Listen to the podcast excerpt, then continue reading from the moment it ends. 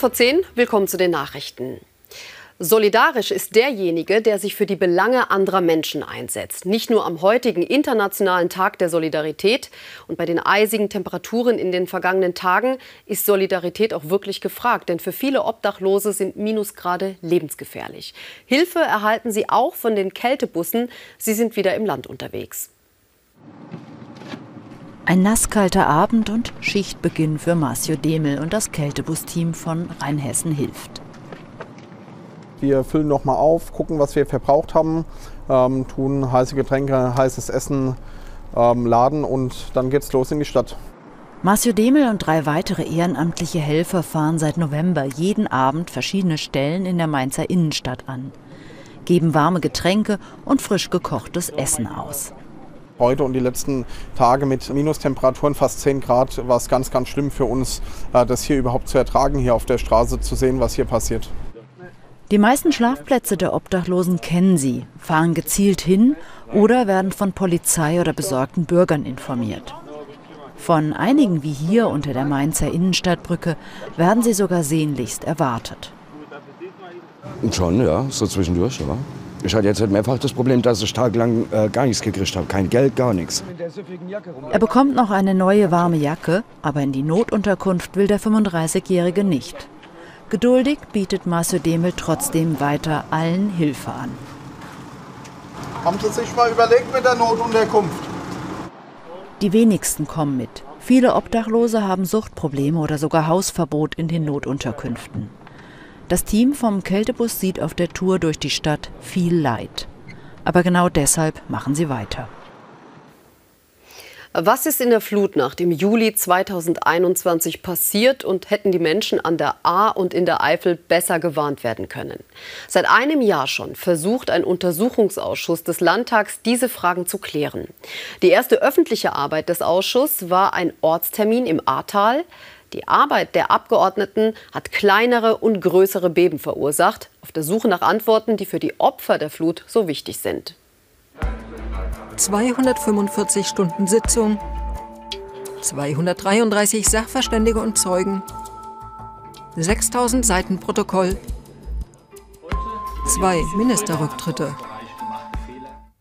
Der Flutuntersuchungsausschuss ist kein Ausschuss wie andere, das ist den Abgeordneten gleich klar. Hier geht es um politische Verantwortung für 135 Tote in der Flut, viele Verletzte und bis heute traumatisierte Menschen. Heute vor einem Jahr, zwei Busse voller Abgeordneter brechen ins Ahrtal auf, ein erster Ortstermin. Das ist heute der erste Mosaikstein, nämlich zu fragen, hätte man das wissen können? Hätte man vielleicht auch wissen müssen, was es bedeutet, wenn es einen solch deutlichen Niederschlag an diesen Tagen gibt? Zunächst geht es um die Frage zu später Wetterwarnungen, um das Umweltministerium, das noch am Abend der Flut eine Pressemitteilung verschickte, die rückblickend verharmlosend klang. Dagegen betonen die Regierungsfraktionen immer wieder das mutmaßliche Nichthandeln von Jürgen Pföhler, dem zuständigen Landrat des Kreises Ahrweiler. Wichtiger Aha-Moment war, ähm, dass der Untersuchungsausschuss klargemacht hat, dass im Landkreis und vor allen Dingen der Landrat nicht gehandelt hat. Im Untersuchungsausschuss sagen Feuerwehr und THW-Kräfte als Zeugen aus, Angehörige von Hilfsorganisationen und Polizeibeamte. Die Schilderungen zeigen Ohnmacht und Verzweiflung in der Flutnacht, teilweise auch Wut auf politisch Verantwortliche. Es gab die Zeugen, die da saßen und den Tränen nah waren. Es gab Zeugen, die heute immer noch eine schwere psychische Belastung davon getragen haben, von der Nacht. Und das geht auch an uns Ausschussmitgliedern nicht spurlos vorbei. Als bekannt wird, dass die damalige Umweltministerin Anne Spiegel kurz nach der Flut lange in den Familienurlaub fuhr, bittet sie zwar wegen einer familiären Ausnahmesituation um Verständnis, muss aber zugeben, die Presse falsch über den Urlaub informiert zu haben. Ihr Rücktritt ein Erfolg der Opposition, aber ausdrücklich kein Triumph. Triumph würde ich das jetzt nicht gerade bezeichnen, wenn Anne Spiegel zurücktritt, aber ihr Staatssekretär, der eigentlich hauptverantwortlich äh, für das Desaster im Umweltministerium war, nämlich Erwin Manns, weiter im Amt ist. Stattdessen rückt der damalige Innenminister Roger Levens in den Fokus. Im September muss sein Ministerium einräumen, dass es dem Ausschuss unter anderem Hubschraubervideos vom Flutabend erst mit 14-monatiger Verspätung vorlegte. Der Minister kommentiert, er sehe auf den Bildern keine Katastrophe. Als ihm dafür Unverständnis entgegenschlägt und scheibchenweise immer mehr Dokumente ans Licht kommen, tritt er zurück. Das können wir als Erfolg betrachten, auch mit Blick auf die Opfer und ihre Angehörigen, die dann erfahren konnten, dass es tatsächlich politische Konsequenzen gebracht hat. Ob es noch weitere geben wird? Ab dem 6. Januar tagt der Urausschuss wieder. Mit einem Abschlussbericht ist wohl erst im Sommer zu rechnen. Der Landtag hat abschließend über den Doppelhaushalt 2023-24 beraten. Die Ampelkoalition will ohne neue Schulden auskommen. In der Debatte verteidigte die Ampelkoalition ihren Entwurf. Der Doppelhaushalt sei ein Haushalt des sozialen Zusammenhalts, betonte die SPD-Fraktionsvorsitzende Betzing-Lichtentäler. Die CDU-Opposition kritisierte, dass zu wenig in Katastrophenschutz und Bildung investiert werde. CDU-Fraktionschef Baldau forderte unter anderem eine bessere personelle Ausstattung der Kitas im Land. Die nächste halbe Stunde könnte ich mit Zitaten aus Notrufen, Brandbriefen, verzweifelten Schreiben von Erzieherinnen und Elternausschüssen quer durchs Land füllen. Über zu wenig Personal, über Arbeitsbedingungen am Limit, die zu Lasten von Kindern und ihren Eltern gehen. Oder anders formuliert, über Kinder, denen nicht aus vollen Windeln und beim Mittagessen geholfen wird. Wenn ich an Ihre Ausführungen zur Kita denke, zu dem Zerrbild, was Sie auch hier wieder gezeichnet haben, damit tun Sie nicht nur den ErzieherInnen Unrecht, Sie scheinen auch lang das nicht mehr erlebt zu haben, denn in den Kitas, wo ich beispielsweise meine Praxistage erlebt habe, da wurden die Kinder getröstet, da wurden die Kinder gewickelt. So sieht die Realität in Rheinland-Pfalz aus, liebe Kolleginnen und Kollegen. Eines der größten Probleme der Handwerksbetriebe ist und bleibt der Fachkräftemangel. Zurückzuführen ist das sicherlich auch auf unsere Bildungspolitik. Ohne Studium kein Prestige. Diese Haltung hat sich für das Wirtschaftswachstum als fatal entpuppt. Deutschland braucht also dringend Lehrlinge. Und Vorbilder wie etwa Matthias Kremer aus Trier. Nach dem Abitur wurde er Dachdecker, eine Dienstleistung, die händeringend gesucht wird. 8 Uhr. Matthias Krämer und sein Kollege müssen bei leichtem Schneefall auf ein Dach in der Trierer Innenstadt. Dem 25-Jährigen hätte mit seinem Abitur auch eine Karriere als Informatiker offen gestanden. Statt einem gemütlichen Büro malocht er bei eisigen Temperaturen in einem Hinterhof. Regen wäre viel schlimmer. Schnee ist ja noch wenigstens einigermaßen schön, aber ja, natürlich gibt es Tage, wo man sich denkt, ach, jetzt im warmen Büro, das wäre schon schön. Aber grundsätzlich ist draußen arbeiten einfach, einfach toll. In 10 Meter Höhe werkelt Matthias Krämer an einem Flachdach. Vor fünf Jahren hat er das drittbeste Abitur seiner Schule abgelegt und vor der Frage gestanden, Studium oder in den Familienbetrieb einsteigen. Seine Eltern haben ihm angeboten, zumindest mal eine Ausbildung auszuprobieren es, es, war schon so ein, so, so ein Kampf zwischen meinem, meinem Herzen, sage ich mal, jetzt ganz blöd gesagt, und, und meinem Verstand, weil das Herz hat gesagt, nee, du willst Dachdecker werden. Auf der anderen Seite war es halt wirklich hart, weil quasi jeder, den ich kannte, der nicht Familie war, äh, oder halt, sag ich mal, Dachdecker-Kollege, ne, der hat gesagt, nee, mach das auf keinen Fall, geh auf jeden Fall studieren und hast du gesehen.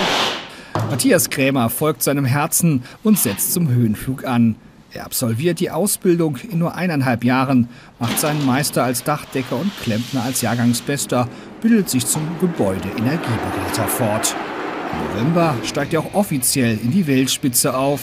Bei den Weltmeisterschaften der Dachdecker in der Schweiz gewinnt er mit einer Kollegin die Bronzemedaille und zeigt es allen Zweiflern.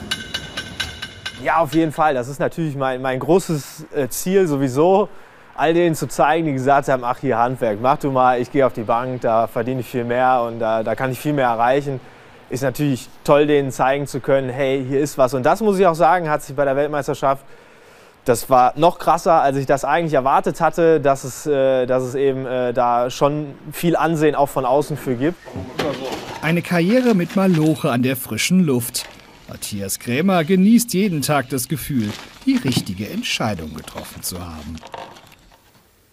Die Menschen in Mainz trauern um Monsignore Klaus Mayer. Für den verstorbenen Mainzer Ehrenbürger liegt jetzt ein Kondolenzbuch im Foyer des Stadthauses. Das Buch wird dort noch bis zum 6. Januar liegen. Am vergangenen Freitag verstarb Monsignore Mayer im Alter von 99 Jahren. Er wirkte maßgeblich am Wiederaufbau der Kirche von St. Stephan nach dem Krieg mit.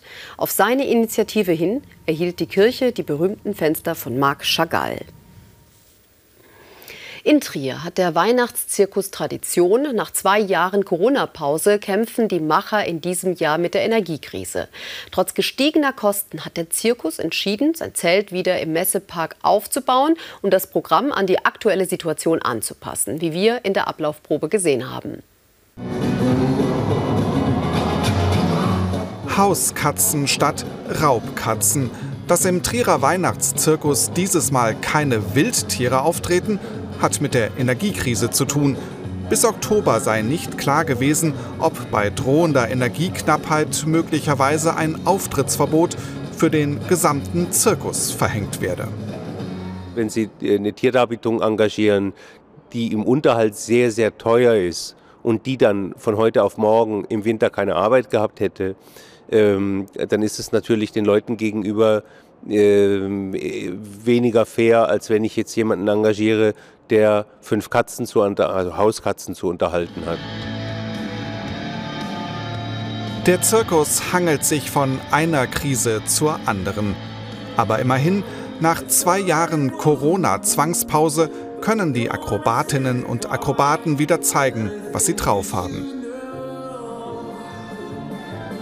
Nach der Durchlaufprobe dann heute Abend endlich wieder mit Zuschauern jeder vermisst irgendwie so das Gefühl, vor Publikum zu arbeiten. Das ist halt, ist halt auch für die Tiere ganz wichtig natürlich. Ist der Applaus für den Menschen genauso wichtig für die Tiere. Ja. Tiere und Artisten warten auf Applaus. Die Zuschauer erwartet eine gewohnt bunte, internationale Show, Hundedressur aus Moldawien und Tempojonglage aus Tschechien. Und es wird auch gewohnt warm sein im Weihnachtszirkus, trotz der für die Veranstalter enorm gestiegenen Heizkosten. Ein Jongleur kann nicht so flink jonglieren, wenn er kalte Finger hat. Und die Artisten können auch nicht mit steifen Knochen arbeiten, wenn die Hände nicht richtig greifen.